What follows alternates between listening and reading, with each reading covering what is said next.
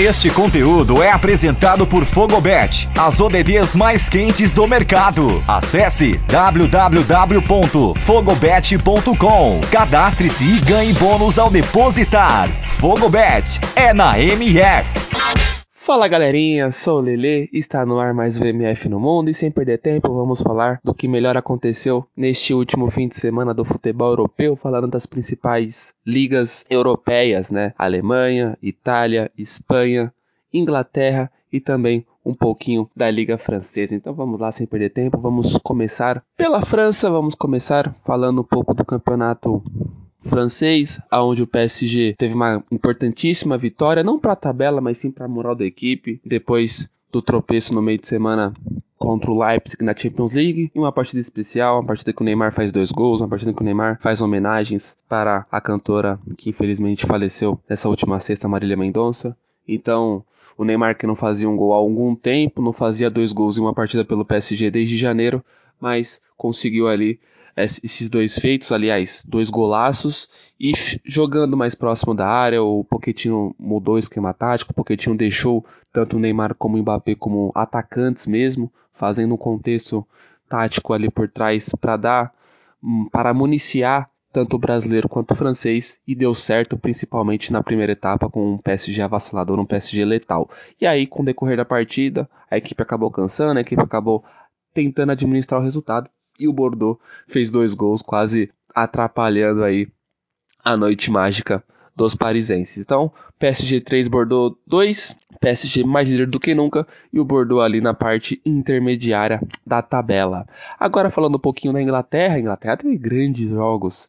Começando por, pelo sábado, o clássico entre Manchester City e Manchester United. O Manchester City venceu o Manchester United e aí tá mais que claro, né? É, não é pegar no pé, não é querer derrubar técnico, mas a partida contra o City está mais que claro que o Solskjaer não é o nome certo para o comando do Manchester United. É um jogo muito apático, um jogo em que o Guardiola dominou os 90 minutos. O City não teve dificuldade nenhuma em controlar a partida. Foi um 2 a 0 tranquilo, com o Cancelo batendo recordes de assistência. Já são cinco assistências em dois jogos. E o português, além, além do português na parte defensiva estar bem, um outro português estava muito bem na parte ofensiva e não era Cristiano Ronaldo, era Bernardo Silva, que acabou fazendo o segundo gol. Então, o Manchester City muito tranquilo, o Manchester City que basicamente nem, nem precisou forçar muito para ser superior ao Manchester United e fazer o resultado de 2 a 0 O primeiro gol foi o gol contra do marfinense Eric Bailly e o segundo gol do português Bernardo Silva 2 a 0 para o Manchester City. Também tivemos um jogaço no domingo entre o West Ham 3 Liverpool 2, o West Ham que novamente com o David Moyes começa muito bem a temporada. Na temporada passada foi assim, na temporada passada o West Ham, há cinco rodadas de acabar a Premier League, estava entre os quatro primeiros, estava indo diretamente para a Liga dos Campeões, mas aí no final, com a ascensão do Chelsea e também do Liverpool, o West Ham acabou caindo juntamente com o Leicester, ficando fora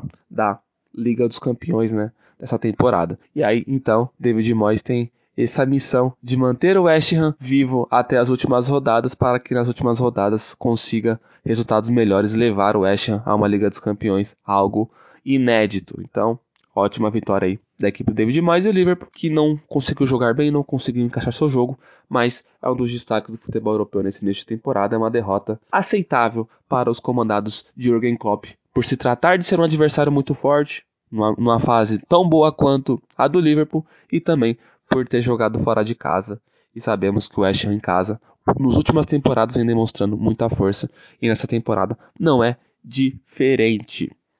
Então, já vamos pular. Ah, também um destaquinho para o Arsenal que venceu 1 a 0. O Arsenal que vem de uma sequência invicta, vem de uma sequência após aquela derrota humilhante para o Manchester City e o Arsenal aí indo para a quinta colocação com uma vitória bem simples, mas uma vitória muito importante contra o Watford, que é uma vitória que deixa a equipe do Arsenal mais perto ali do G4. Falando um pouquinho do Campeonato Espanhol, o Campeonato Espanhol teve jogaço nesse fim de semana, né?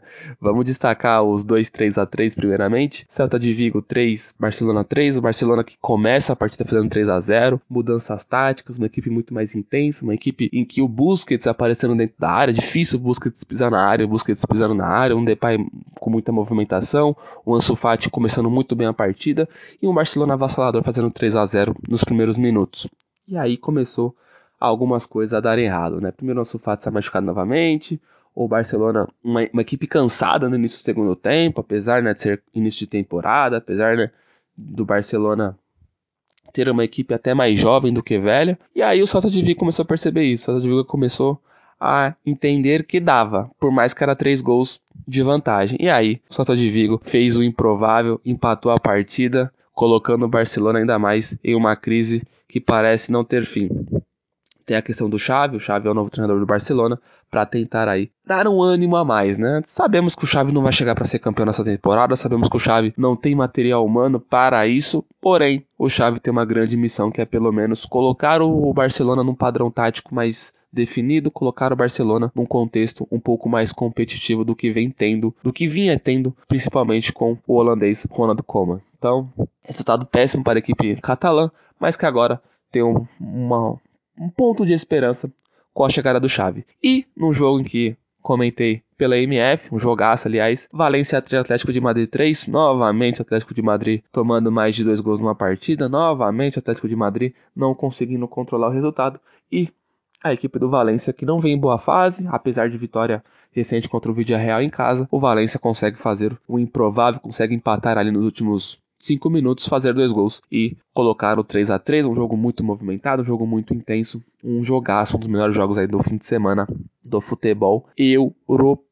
E também destacar o jogo do Real Madrid. Real Madrid venceu com uma ótima partida de Vinícius Júnior Raio Velecano por 2 a 1 Vini Júnior novamente sendo um destaque. E vamos falar um pouquinho também de Bayern de Munique e Freiburg, um dos grandes jogos do futebol alemão. Agora falar um pouquinho mais do futebol alemão o Bayern vencendo a equipe do Freiburg. Freiburg que é uma das equipes mais interessantes do futebol europeu no quesito surpresa, vem fazendo um ótimo, uma ótima Bundesliga, com um sistema tático definido, famoso três zagueiros, mais uns três zagueiros que até atacam, juntamente com os alas e deu muito trabalho para o time do Nagelsmann, mas vitória do Bayern 2 a 1, Bayern firme e forte na liderança. E também destacar Borussia Dortmund e Leipzig, Leipzig vencendo o Borussia Dortmund por 2 a 1 melhor jogo da rodada, no né? jogo mais esperado da rodada, pelos estilos ofensivos, até esperávamos mais gols, mas aquela questão, né?